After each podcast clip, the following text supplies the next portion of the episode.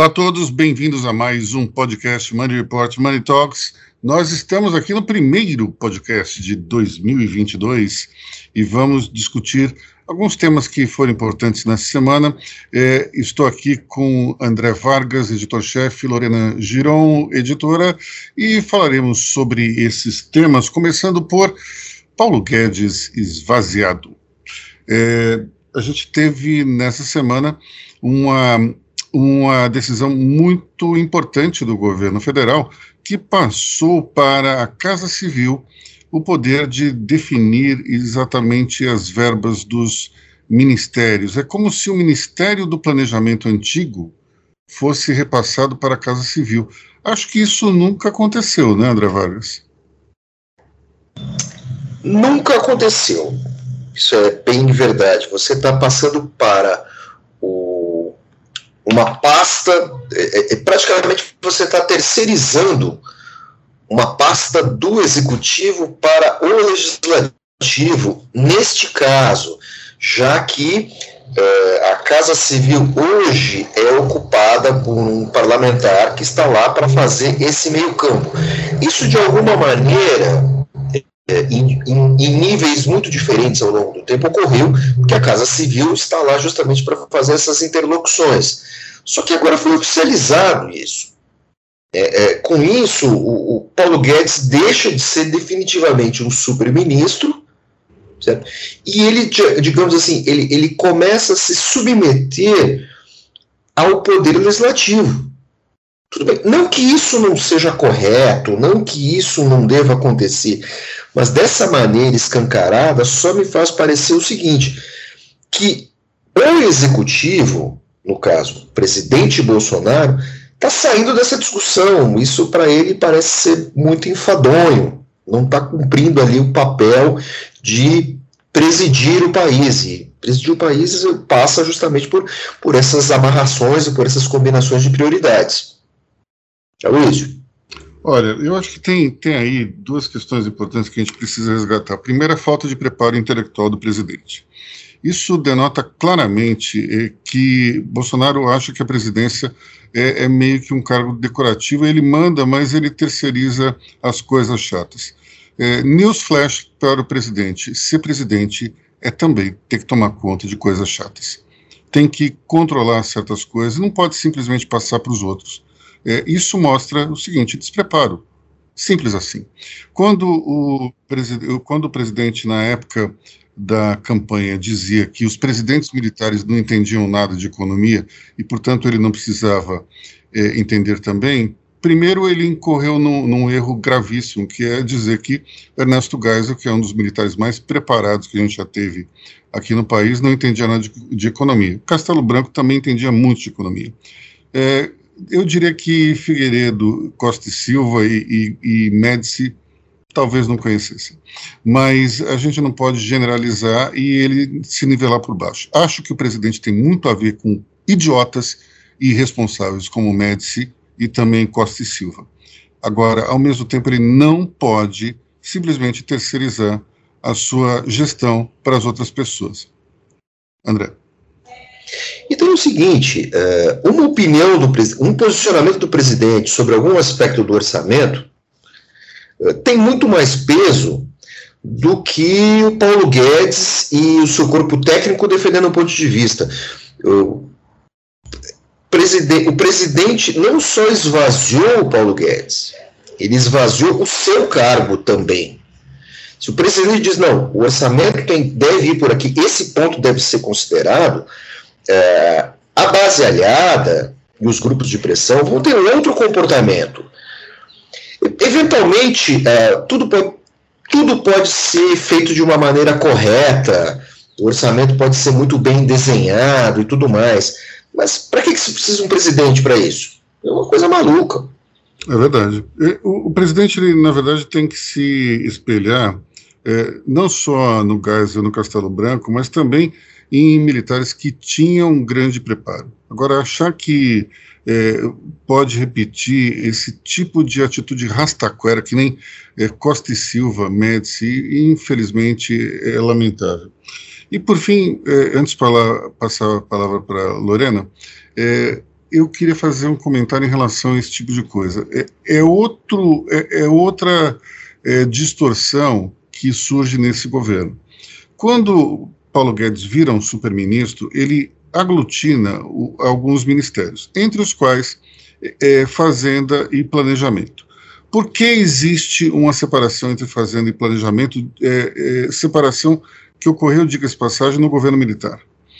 Porque o planejamento ele, ele faz, é, digamos, a, o, o orçamento e toma conta desse orçamento. A Fazenda libera essas verbas. Então, existe naturalmente, em, em todo governo que tem essas duas pastas, uma tensão, porque um quer gastar em tese e o outro quer controlar os gastos. Quando você coloca tudo dentro de uma só pasta, você tem um problema. Que se o ministro que aglutina as duas pastas ele for é, gastador, você vai ter um descontrole total.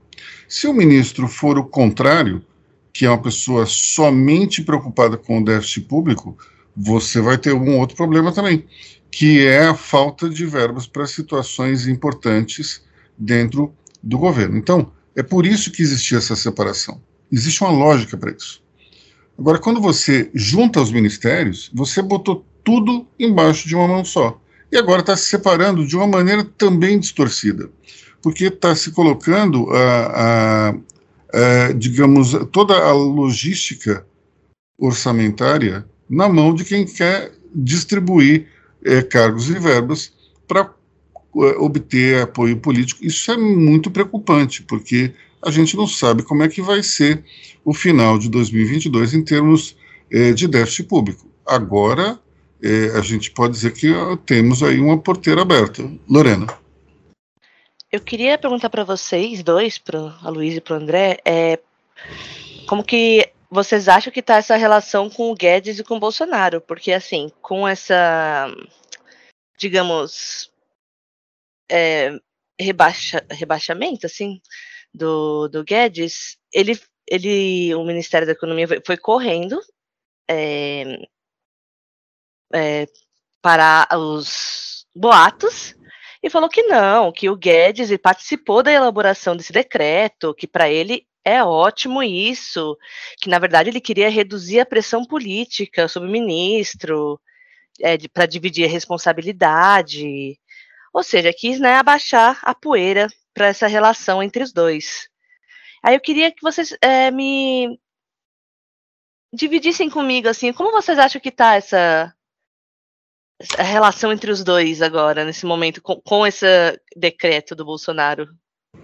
Eu acho que a relação continua ótima.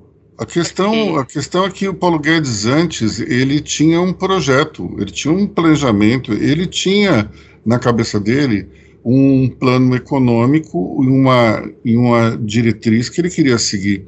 Só que isso foi se perdendo em função de um projeto de poder. Ele quer ser ministro. Então, para ser ministro, ele está fazendo qualquer negócio. Infelizmente, é o que está acontecendo. A, a, impressão que eu tenho é que se, se essa versão fosse verdadeira, é, em algum momento iria se falar, mas isso não vai causar um desgaste na imagem do, do ministro? E eles fariam alguma coisa no decreto para parecer que, que o Paulo Guedes estaria ainda no controle das verbas. Eu, sinceramente, acho que o Paulo Guedes começou como uma espécie de pitbull dentro do governo e está mais para poodle nos últimos uhum. dias. André. Com certeza. Pincher. Eu acho que o Paulo Guedes está mais para Pincher. É, exatamente. Considerando o temperamento dele. Mas o Paulo Guedes, eu, eu tenho a impressão assim, que ele, tá, ele, ele está revivendo os piores momentos, tirando o quadro inflacionário, que no caso, mas os piores momentos do Maílson da Nóbrega como ministro. É, e, e, eu gosto muito do Maílson da Nóbrega, pessoa física, bom economista, bom entrevistado e tudo mais, mas ele, mas ele foi, ele foi, ele, ele passou por momentos muito desagradáveis na, na, na, no governo e ele acabou muito esvaziado. O que está acontecendo com o Paulo Guedes hoje? Porque o que, que, que nós temos aí com a Casa Civil? Quem está ocupando a Casa Civil é, é um sujeito que não está em nenhum momento preocupado em fazer uma antepara, fazer um servir de para-raio. A Casa Civil servia para isso. É, o para-raio para o presidente, o para-raio para os ministérios. Agora não, como você falou, é porteira aberta. É porteira aberta e aí só vai prejudicar é, a vida do governo no orçamento. Ainda mais véspera de ano eleitoral, como você falou. Acho muito complicado.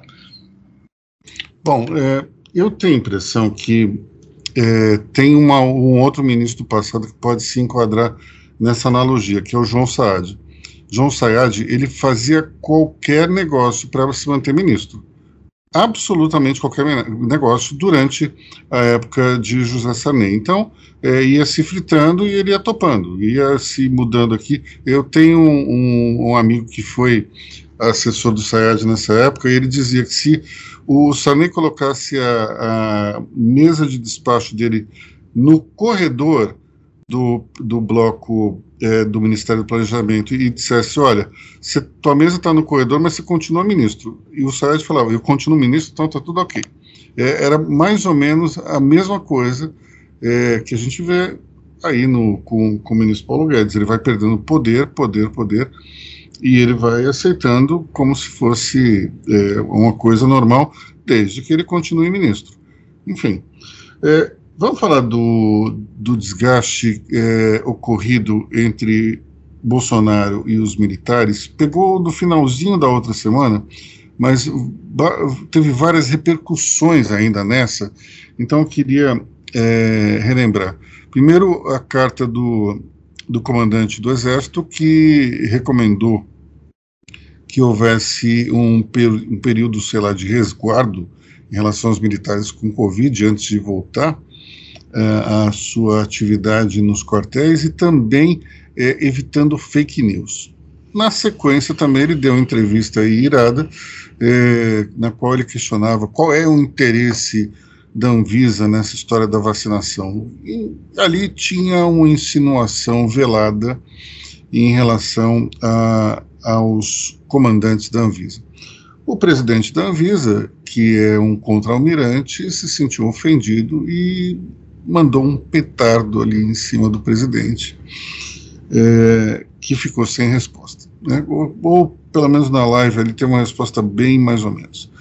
O fato é o seguinte: primeiro, é bastante sintomático que o comandante do Exército tenha tocado em, em, em dois pontos que incomodaram. Primeiro, a questão da vacina, ou a questão da, desculpa, do, do, não só da vacina, mas também da, do comportamento em relação à pandemia, uma posição que é contrária de Bolsonaro, mas tem algo que passou meio despercebido, eu gostaria de, de, de lançar uma luz sobre esse ponto, que é o das fake news.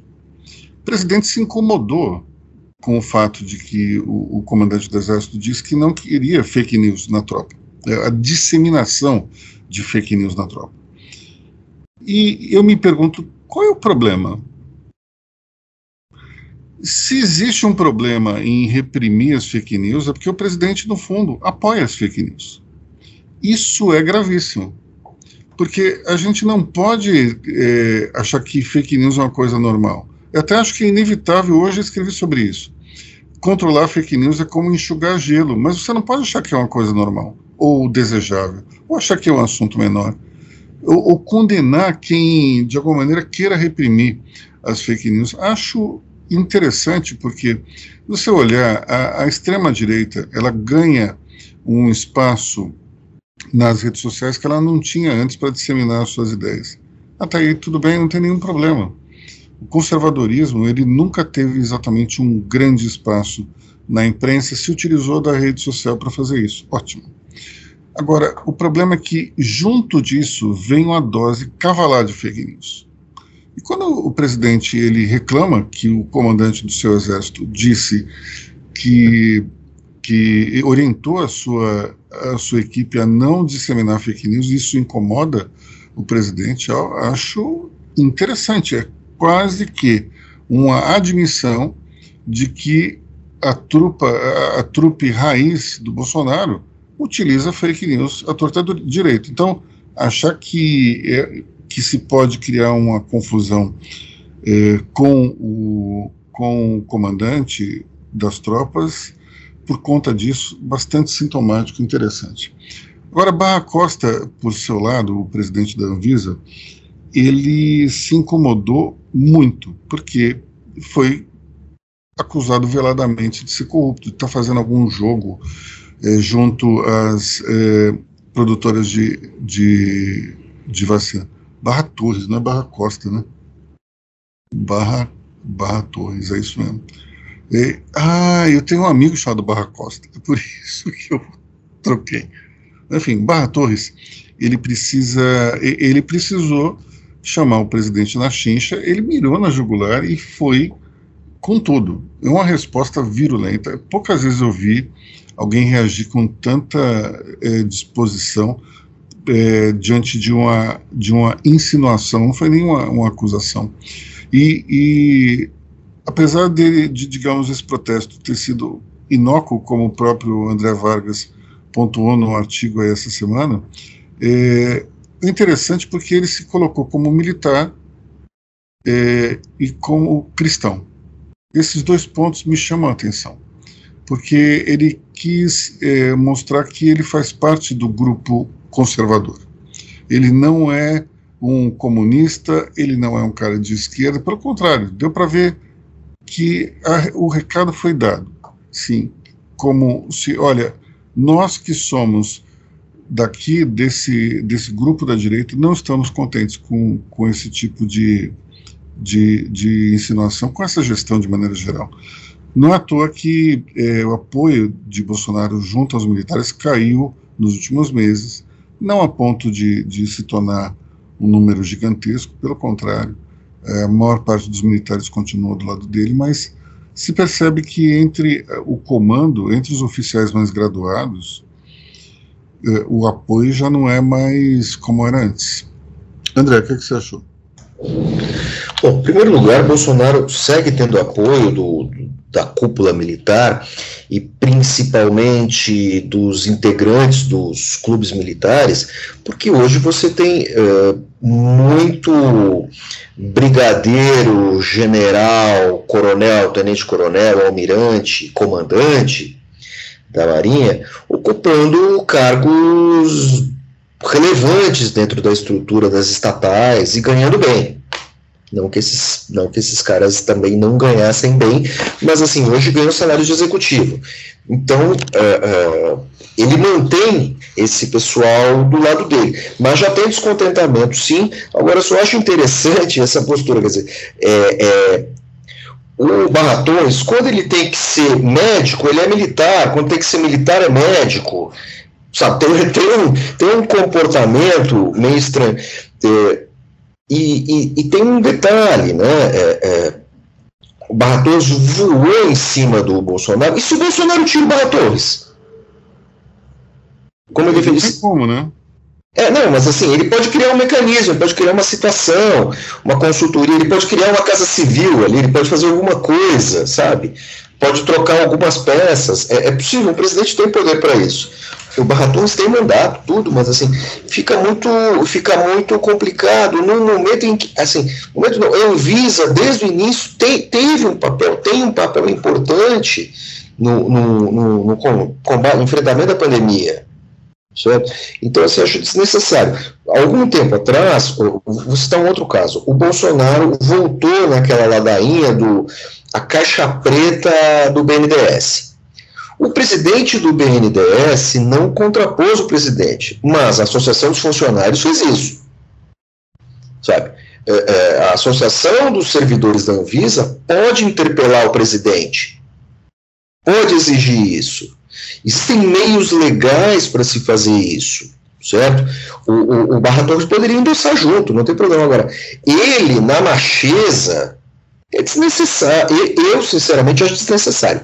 Os apoiadores do Bolsonaro é, é, tomaram a mesma posição de ah, isso é desnecessário porque quem manda é um, quem obedece o outro. Bobagem. Não, eu acho que é, a história que o Barra a, a narrativa que o Barra Torres criou, é, ela foi corajosa, então, mas foi inócua. tudo bem, ele mostrou que é um descontentamento, é um ato político aí e tal. Tem o descontentamento militar, sim. Tem essa questão da, da, das fake news. Tem uma outra questão que passou mais batida ainda, que é o seguinte: as Forças Armadas agora estão exigindo a vacinação. Isso é uma coisa que jamais passou pela minha cabeça, porque na minha cabeça é, é mandatório, mas isso significa uma coisa: oficiais de alto escalão não estão se vacinando, oficiais generais não estão se vacinando. É, é, militar não faz nada sozinho. Ou é combinado ou é ordenado. Então, assim, o Barra Torres fez isso, mas ele também é, é, há alguma movimentação interna em função disso. Mas tudo foi desnecessário. O Bolsonaro falou que não era corrupção, que ele não falou corrupção, disse que não era nada disso, deu aquela recuada sabe? E enquanto isso, você tem, nesse cenário da, da Anvisa e, e, do Ministério da Saúde, você tem uma outra questão delicada que não está bem compreendida ainda, que é essa questão da licença médica de cinco dias. Né? É, licença médica de cinco dias, de dez dias, de 15 dias, é, num país como o Brasil, onde não há exame, é muito perigoso.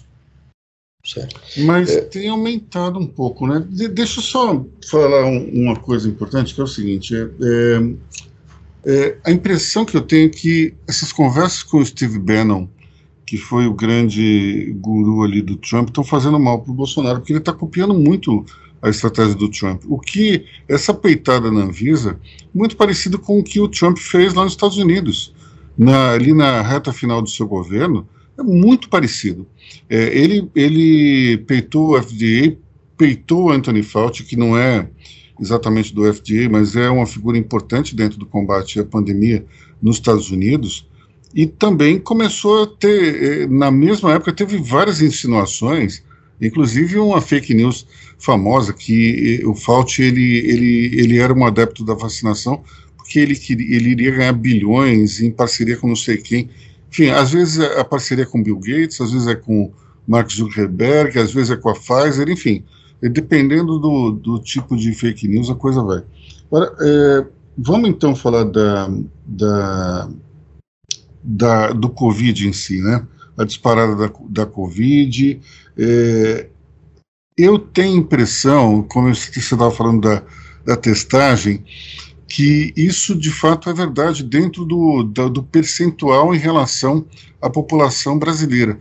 Mas eu tenho percebido que dentro da, do universo da Omicron aumentou muito. Eu vou até dar um, um exemplo que não tem nenhum valor estatístico, né? O, o, perto da minha casa tem um supermercado, do lado do supermercado tinha uma banquinha eh, que oferecia teste rápido. Eu passava por ali e falava, pô, o que esses caras estão fazendo aí? Porque não tinha ninguém. Nos últimos dias, tem uma fila de virar o quarteirão.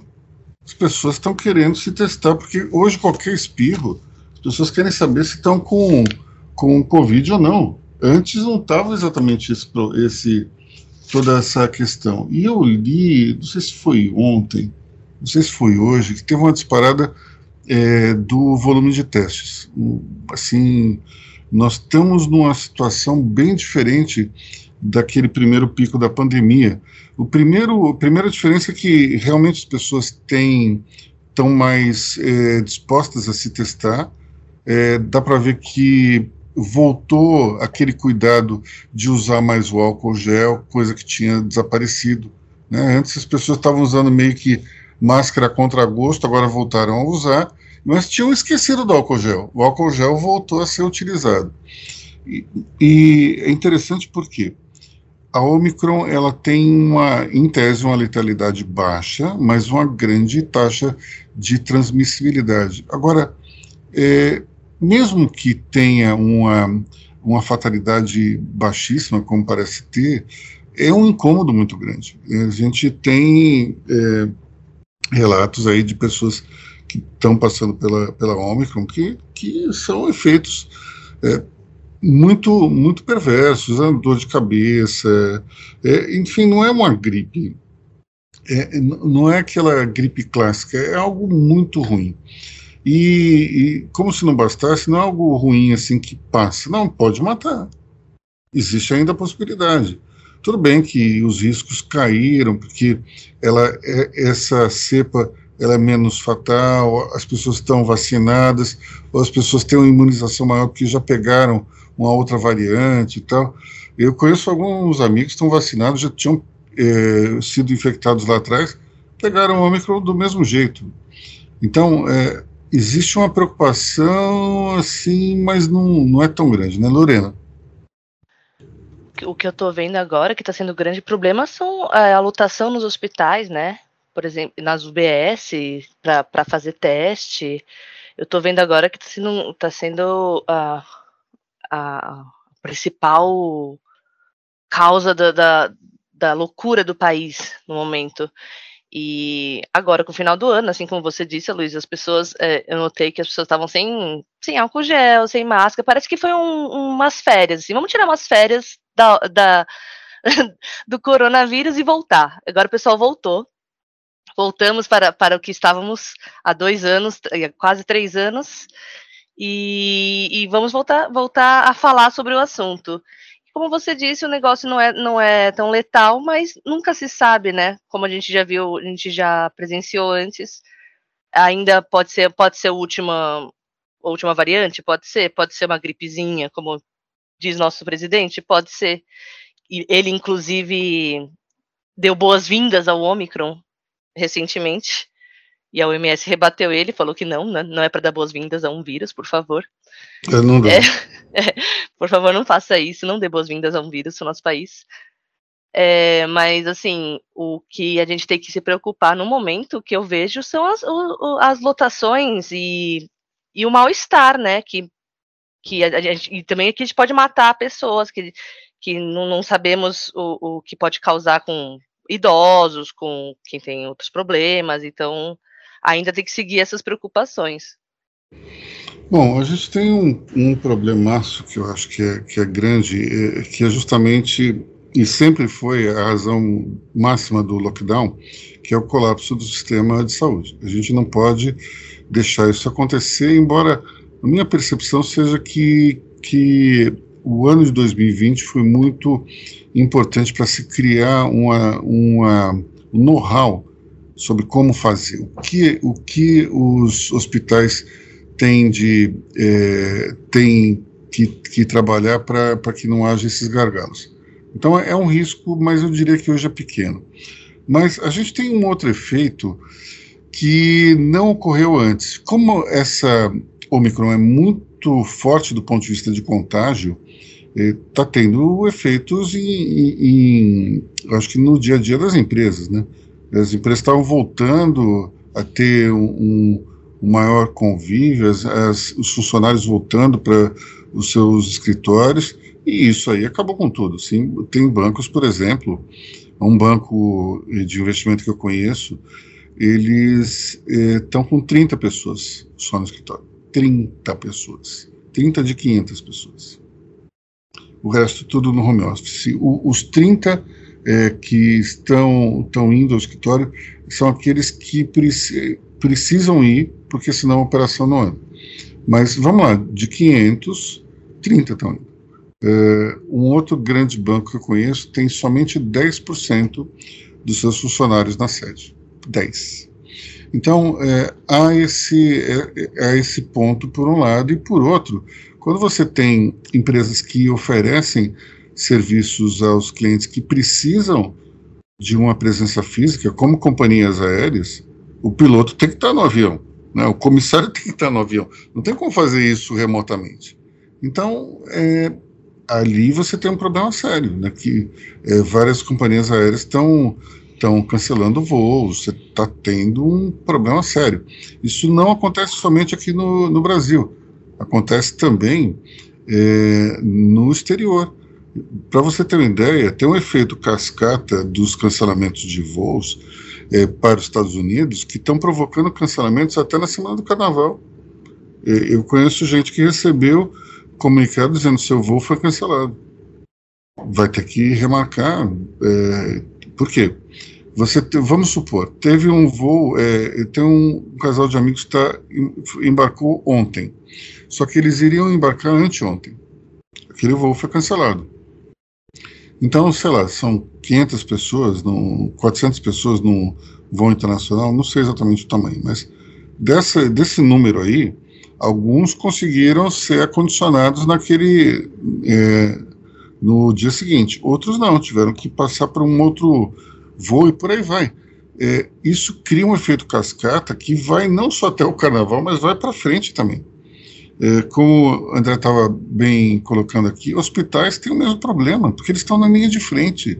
Então, médicos, enfermeiros, estão sendo afetados pela, pela Omicron. E como é que você vai trabalhar desse jeito, André?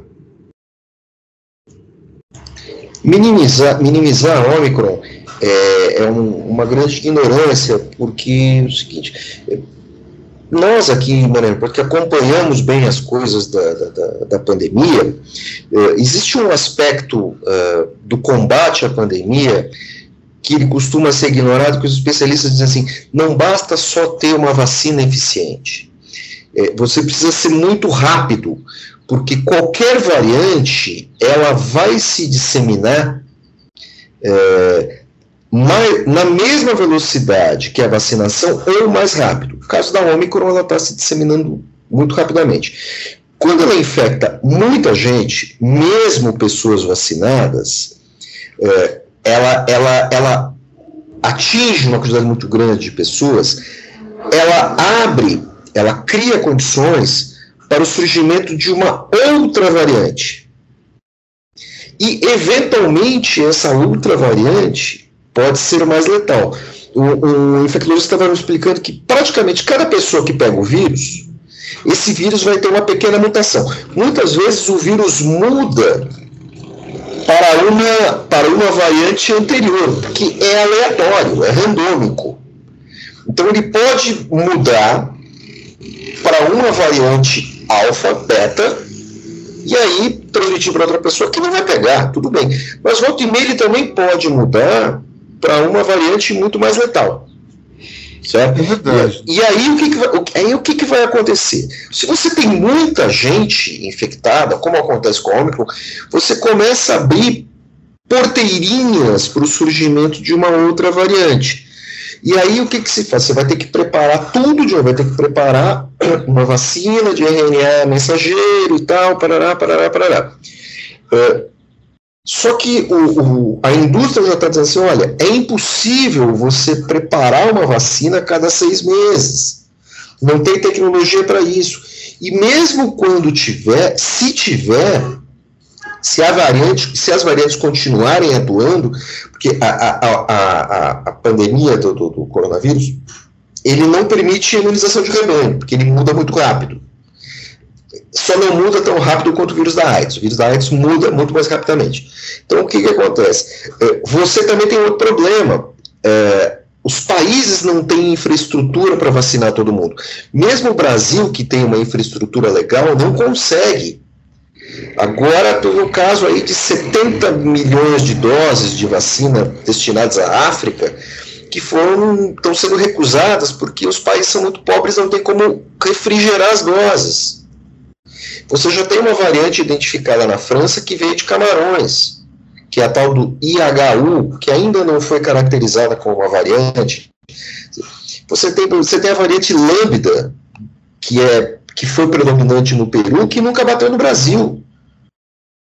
Então, assim, é, a, a, a, as variáveis são tantas que, assim, paulada, tem que vacinar, vacinar e reforçar e tudo mais. Não tem jeito dizer que uma, uh, uh, o vírus é bem-vindo, não sei o quê. Não, não vai rolar imunização.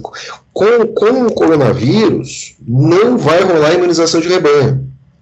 Vai ter que tá, e, e, e, o, e o Brasil está numa encruzilhada muito perigosa, porque nós temos 70% da população vacinada, mas a gente ainda não atingiu a, a marca mágica de 80%. O Ministério da Saúde ficava dizendo que temos 90% da população vacinável. 90% não quer dizer nada, porque se tinha 90% do vacinável, agora se inclui as crianças, esse 90% cai, né? Então, assim, é, população vacinável é, é, é só para fins de quem está vacinando. Para quem está do lado de fora, interessa a população inteira. Nós temos que chegar a esses 80 e tantos por cento da população vacinada, e ainda você tem uma outra questão, tem um outro questionamento. É, é lógico, você vai começar a vacinar as, os jovens, os adolescentes, pré-adolescentes e indo para as criancinhas. Sendo que quem mais contamina são as criancinhas. Só que você vai ter que seguir o caminho natural e não o caminho inverso. É o caminho do risco, não o caminho do, do contágio, né? Exatamente, exatamente. Então, assim, não, não se pode relaxar, do jeito que está, a gente vai continuar convivendo com, com, com, essa, com essa doença bastante tempo. E é interessante que se você olhar tudo que foi escrito em Money, em Money Report, lá nos primeiros boletins da pandemia e mesmo antes, é, todos os riscos, quase todos os riscos potenciais se apresentaram. Não, não se errou muito. E tudo que foi dito sobre a pandemia, surgimento da pandemia, já tinha sido dito antes, naqueles, assim, que no início a gente achava, Luiz e, e, e Lorena, sabe aqueles documentários paranoicos? National Geographic, Discovery. Aconteceu. É isso, estava assim, tudo mais ou menos predito. Vamos lá.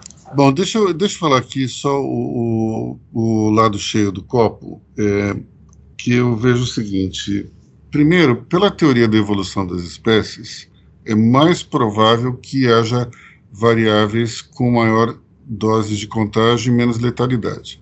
Mas isso não quer dizer exatamente muita coisa, porque como, é, a gente está falando de um vírus que ele toda vez que ele infecta um ser humano e ele encaixa uh, ali na nossa célula ele pode sofrer de fato uma mutação e essa mutação ela pode ser muito muito é, letal é, a gente não pode dizer com certeza se é uma coisa ou outra mas teoricamente a evolução natural de todo o vírus é que as cepas mais recentes sejam menos letais. Mas vamos ver porque isso não dá para acertar ainda e, por fim, eu acho que a gente tem que entender que uma coisa é a imunização de rebanho clássica, que é aquela na qual mais de 80% da população ou foi vacinada ou foi contaminada e, portanto, não pega mais é, a, a doença. Isso vale para coisas assim do tipo rubéola, cachumba, sarampo, enfim.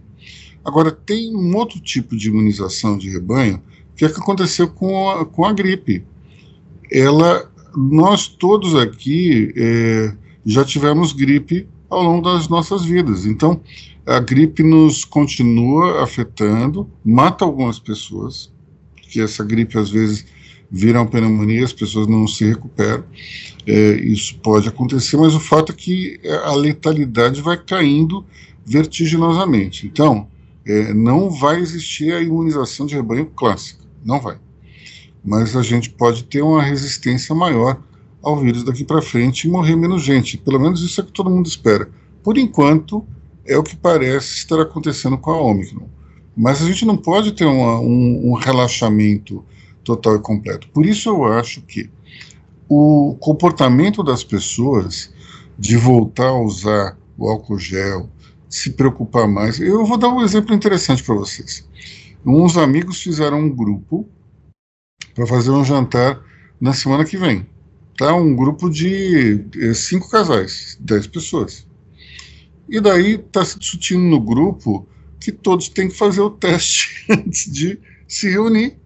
Então é interessante porque esse tipo de, de conversa não ocorreria em 2021, não ocorreria em 2020, mas já está ocorrendo. As pessoas estão falando, mas peraí, para a gente se juntar, então vamos fazer o teste.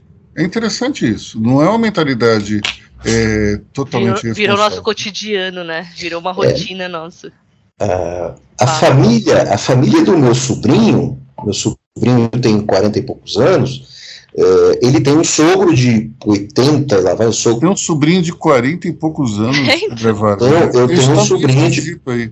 É, porque quando ele nasceu eu tinha 11 anos, a minha irmã é bem mais velha que eu. Minha irmã tem 70 e tantos. Então, quer dizer, ele tem um sogro e uma sogra com mais de 80, o pai e a mãe dele têm mais de 70, e ele tem uh, uh, dois filhos e, e tem. E tem uh, Esse é o sobrinho que, da história da, da. É de Paris. De Paris, né? Isso. Esse que nasceu no, no exílio da minha irmã e do, do pai dele. esse. E como existem muitos netos, o pai dele, segundo casamento, ele tem muitos netos, todo mundo, todo mundo faz teste e é perfeitamente isso, é, é uma nova lógica. Nesse momento, a minha, a minha esposa está com o Omicron. E nós fomos uh, rastrear o que aconteceu. Foi um jantar de ano novo que, às vésperas do jantar, na casa de uma amiga, todo mundo vacinado, a, a diarista que foi dar um tapa na casa chegou com rinite e tal. Provavelmente foi ali que ela contaminou a minha amiga que desenvolveu a doença e que transmitiu para mais alguns amigos. Um descuido só, você vê? Um descuido só do, depois de quase dois anos. Extremamente frustrante. Provavelmente eu estou com homem, minha mulher está com homem, provavelmente eu também estou, porque eu estou sofrendo dor de cabeça, mas não tive nenhum sintoma mais grave e estou em isolamento. Bom, é, tenho a impressão que a gente vai passar por mudanças muito fortes no, no, no futuro, é, não só em termos é, de cuidados sanitários, mas também comportamentais. Eu acredito, por exemplo, que a máscara vai ser utilizada por uma boa parcela da população, independente da imunização de rebanho, independente se a Omicron vai, se, vai evoluir para uma ou outra, enfim. Isso vai acontecer, né? Eu acho que a gente vai ser que nem o Japão, é, no qual você tem uma parcela que, é, na China também, né? É, é, que as pessoas utilizam isso como, é, como se fosse uma coisa normal, e muito antes do coronavírus. Então, é, vai ter um, mudanças significativas. A gente vai, vai se transformar é, em função dessa pandemia. Ao mesmo tempo que eu, é, Está uma confusão também danada, porque está é, se falando em. No, no, algumas universidades cancelaram as aulas, mas pessoal, nós estamos em janeiro, não tem aula. tem uma outra, uma outra atividade, não tem aula. Mas já estão então, planejando para o ano inteiro, viu? Não, eu sei, mas é, eu sinceramente acho que isso vai ter um pico e vai se resolver é, rapidamente. Não acho que vai ser um problema tão grave, não. É, e, e, eu espero que, no caso, por exemplo, dos mais novos, isso é um problema, cara, porque essas crianças elas precisam de convívio para se desenvolver como seres humanos. É, é muito difícil. Eu, vejo o que aconteceu com a minha filha durante 2020, ela ficou é, quase deprimida, porque você imagina que uma criança que está acostumada a conviver com, com os amigos, as amigas, de repente não pode ir para a escola, tem que ficar trancado em casa e, e, aprender pelo, pelo, pelo computador. Ela ontem estava me dizendo o seguinte: eu não lembro de nada que eu aprendi em 2020. É interessante isso. E, e, as amigas dizem exatamente a mesma coisa. Inclusive, e minha filha é tipo, a, se, se não é a melhor, é a segunda melhor aluna da escola e ela estava dizendo que a outra que compete com ela o título de melhor aluna estava falando a mesma coisa, que ela não tem recordação do que eles aprenderam em 2020. É muito complicado isso. Elas ficaram com a pior parte do colégio, né? Que é estudar, Sim. não ficaram com a parte social. A... Exatamente. Mas o problema é o seguinte: elas isso. não estavam preparadas para absorver o conteúdo uhum. que vinha através de um computador. Elas estavam. É, com um mindset de concentração de aula presencial. Quando de repente você passa a ter é, o computador ali como, como principal fonte de informação, que concorre com o teu celular, que concorre com o telefone da casa que toca, com a empregada que entra no quarto, com a mãe que chama para fazer não sei o quê. É natural que as pessoas não, não vão registrar tão bem como registrariam dentro de uma sala de aula que não tem acesso a nada, não pode mexer no, no celular, você está lá para falar com o professor, ouvir o professor, enfim. Então ela diz que 2020 para ela passou em branco. Felizmente 2021 não. É, e, e eu penso, agora é curioso. Isso é uma coisa importante que os professores têm que, têm que ver. Ela, pelo menos, ela estudou. Agora, tem, tem alunos e alunos que só colaram. Em todas as provas, trocavam SMS, faziam um grupo, ficavam colando. Tudo bem que a escola dela trocava a ordem das, das perguntas, é, pro, dava um jeito de, de não fazer. Agora, o que acontecia com, com, a minha, com a minha filha? Ela terminava a prova antes dos outros, e os outros ficavam pedindo para ela fazer a prova deles. Às vezes ela fazia, às vezes ela não fazia, mas o problema é o seguinte, pessoal: tem gente que não tem noção do que aprendeu. Sim, é uma coisa séria. Isso pode se repetir de novo. Vamos ver que que que, é que vai sair disso aí, né? Bom, uma coisa que eu acho assim, extremamente complicada, só só para para terminar esse capítulo é, é a hipocrisia. A hipocrisia para mim é um problema sério. Então, você tem. Eu já vi no grupo da escola várias mães reclamando que. Ah, mas é um absurdo essa Omicron é, voltar às aulas presenciais e tal. E daí, essa mesma pessoa, pelo Instagram, eu vejo que estava numa festa no sábado à noite com, sei lá, um casamento que tinha umas mil pessoas. Então vamos lá é, é muito estranho. Vale o isolamento para a escola, mas não vale para a vida particular. É que nem o caso de um sujeito que eu conheço, que ele demitiu um funcionário porque o funcionário estava é, é, em isolamento, quer dizer, ele disse, olha, estou com o não posso, não posso trabalhar, ok. E daí um colega viu lá no, no Instagram churrasco, praia, o Diaba 4, aí foi demitido. Então a gente tem que entender a questão da hipocrisia também. Se nós estamos focados em algo assim do tipo, olha, não pode ter aula para a gente evitar o, o, a transmissão em massa, então a gente tem que ter a consciência de que não é só não deixar ir para aula, é, é, daí ter que fazer um lockdown é, no, no, escritório, não, você tem que reduzir as suas saídas de casa, tem que ter uma série de outras coisas. Se não só vale para uma, isso eu acho errado. Enfim. Bom, é, para a gente finalizar o nosso podcast, André Vargas, tivemos grandes novidades vindas do Canadá essa semana, especialmente em relação ao consumo de substâncias legais e anteriormente ilegais. O Canadá, o Canadá é aquele país tão distante e que nos traz poucas novidades. É, fez a grande contribuição eh, humorística do noticiário.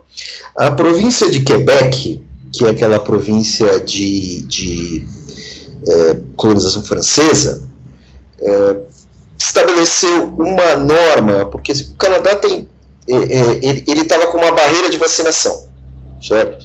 77% da população plenamente vacinada, e aí não andava, né? eles não conseguiam vacinar, eh, fazer com que quem tinha uma dose vacinasse e os outros negacionistas também. Não há obrigatoriedade de vacinação no Canadá, mas o Canadá, eh, essa província criou uma lei para consumir cerveja e comprar maconha legalizada naqueles é, é, dispensários, é preciso apresentar atestado de vacinação.